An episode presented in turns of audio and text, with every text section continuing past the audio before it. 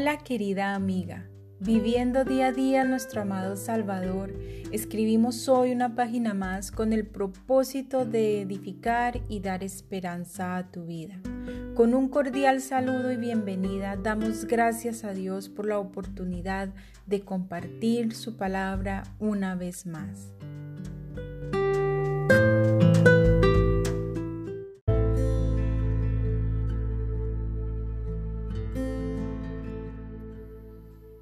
Querida amiga, continuando con nuestro estudio La verdadera guerra espiritual y sus estrategias, hoy veremos la primera de ellas, la oración. Querida amiga, amada mía, Efesios 6, 18 dice, orando en todo tiempo con toda oración y súplica en el Espíritu y velando en ello con toda perseverancia y súplica por todos los santos. El versículo claramente está dividido en tres bloques, así que empezaremos con el primero. La primera parte es orando en todo tiempo con toda oración y súplica en el Espíritu. La oración es la atmósfera en la que el soldado ha de vivir y respirar, y no estoy exagerando en ello. La oración debe ser nuestro estilo de vida, clamando al Padre en todo tiempo empleando diferentes clases de oración, la privada, la pública, la deliberada, la espontánea, la de ruego, la de intersección, la de confesión, la de humillación, la de alabanza y la de acción de gracias. Además de todo esto, recuerda amiga que debemos orar en el Espíritu. ¿Y qué quiere decir esto? Quiere decir que es el Espíritu Santo quien conduce la oración. ¿Y cómo lo hacemos? Romanos 8:26 dice, según la versión de traducción al lenguaje actual, dice así. Del mismo modo, y puesto que nuestra confianza en Dios es débil, el Espíritu Santo nos ayuda, porque no sabemos cómo debemos orar a Dios, pero el Espíritu mismo ruega por nosotros y lo hace de modo tan especial no hay palabras para expresarlo. En la nueva versión internacional dice así. Asimismo, en nuestra debilidad el Espíritu acude a ayudarnos.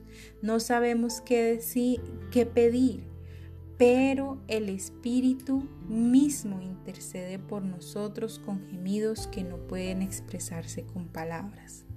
Asimismo debemos orar con el corazón y con toda sinceridad y honestidad posible.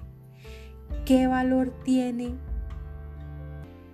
en el combate contra el infierno las oraciones formales recitadas puramente de rutina sin pensar en su significado?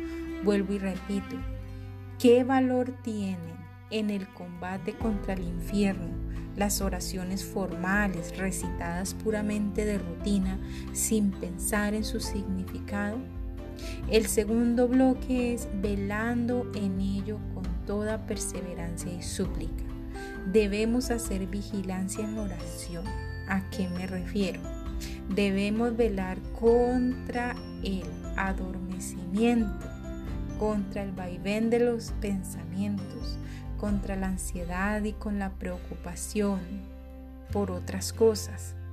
La oración demanda agudeza espiritual, estar alertas y concentradas. También ha de haber perseverancia, o sea, debemos de persistir en pedir, en buscar y llamar. El tercer bloque es suplica por todos los santos. Nuestra lucha no es solo individual, sino colectiva. Todos nuestros hermanos en Cristo están incluidos en esta guerra y necesitamos ser apoyados los unos por los otros en oración, en compañerismo dentro de esta milicia. Una vida sin oración es como una finca sin agua, seca, desierta y sombría.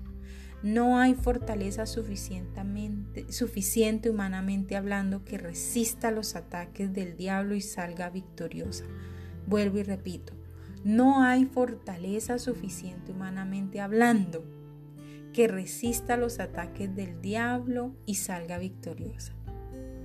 Amada, si todavía no has desarrollado esa relación estrecha con Dios, ruega al Padre para que te ayude a separar el tiempo y el lugar.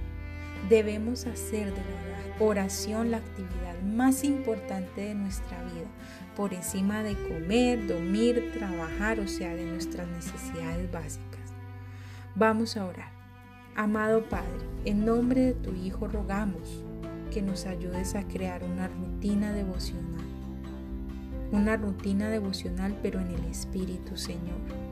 Un tiempo especial en donde solo tú seas el centro y el foco de nuestro corazón y pensamiento, de nuestro sentido. Fortalécenos en la oración y haz de ella un estilo de vida para nosotras.